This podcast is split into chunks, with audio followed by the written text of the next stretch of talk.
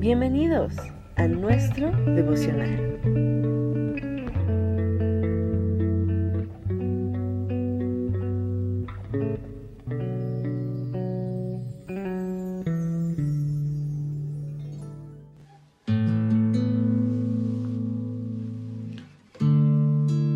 Malaquías capítulo 3, versos del 13 al 18. Diferencia entre el justo y el malo.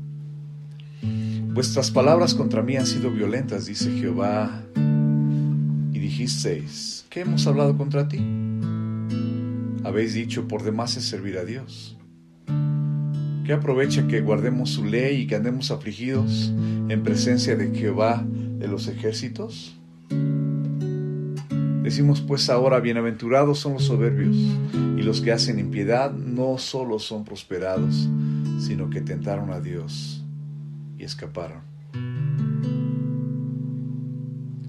Entonces los que temían al Señor hablaron cada uno a su compañero. Y Jehová escuchó y oyó, y fue escrito libro de memoria delante de él para los que temen a Jehová y para los que piensan en su nombre y serán para mí especial tesoro, ha dicho el Señor de los ejércitos, en el día en que yo actúe, y los perdonaré como el hombre que perdona a su hijo que le sirve. Entonces os volveréis y discerniréis la diferencia entre el justo y el malo, entre el que sirve a Dios y el que no le sirve. Tu misericordia, oh Dios, tu fidelidad,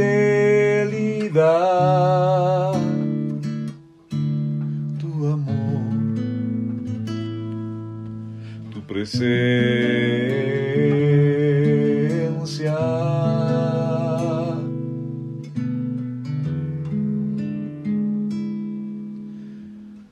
Tu misericordia, oh Dios.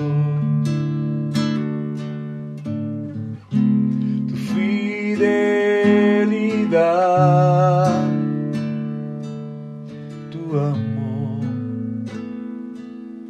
tu presencia.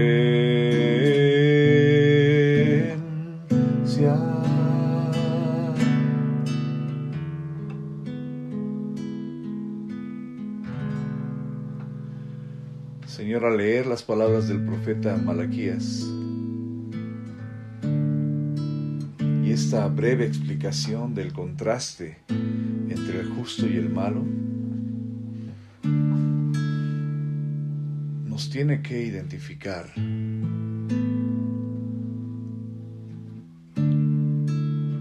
tenemos que diferenciarnos de los que piensan que, que, conviene o que, que les conviene desobedecerte a ti piensan que de nada sirve servirte. Y llegan a decir, como dice el verso 15, bienaventurados los soberbios, o bienaventurados son los soberbios, los que hacen impiedad, no solo son prosperados, sino que tentaron a Dios y escaparon. Tú dijiste al principio en, este, en esta frase, sus palabras contra mí han sido violentas. Señor, líbranos de hablar violencia contra ti, cuando lo único que has hecho para, para con nosotros es bendecirnos. Nos has dado a Cristo, nos has dado una salvación que no merecíamos. Nos guardas, nos bendices, nos prosperas, nos das salud, nos das sabiduría, protección. verso 16 nos habla del contraste de aquellos sabios que dicen entre sí y entre ellos, y tú escuchaste, oíste y escribes libro de memoria. No hay nada que se te escape a ti, Señor. No hay nada de lo que hagamos confiando y creyendo en ti, sirviendo a otros, sirviéndote a ti, que no quede escrito y registrado en tus computadoras, Señor. Y encima en el verso 17 nos dices que seremos para ti especial tesoro en el día que tú actúes. y nos perdonarás como el hombre que perdona a su hijo que le sirve. Y nos perdonarás. Y nos volveremos nosotros en consecuencia y discerniremos la diferencia entre el justo y el malo, entre el que sirve a Dios y el que no le sirve.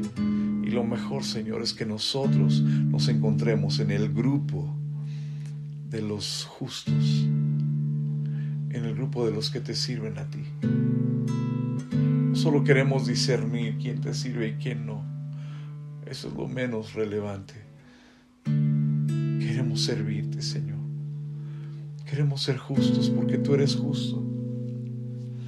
Queremos ser de los que son justificados pues por la fe y entonces tenemos paz para contigo por medio de nuestro Señor Jesucristo. Entonces comprendemos tu misericordia, comprendemos tu fidelidad y te cantamos por eso, Señor. Y entonces las consecuencias de nuestra vida son buenas y nuestro estilo de vida cambia. me llenas todo de ti, me llenas todo de ti, y hago de mi vida un canto de adoración,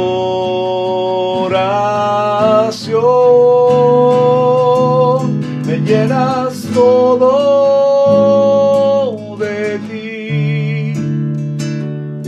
llenas todo de ti. Y hago de mi vida un canto de adoración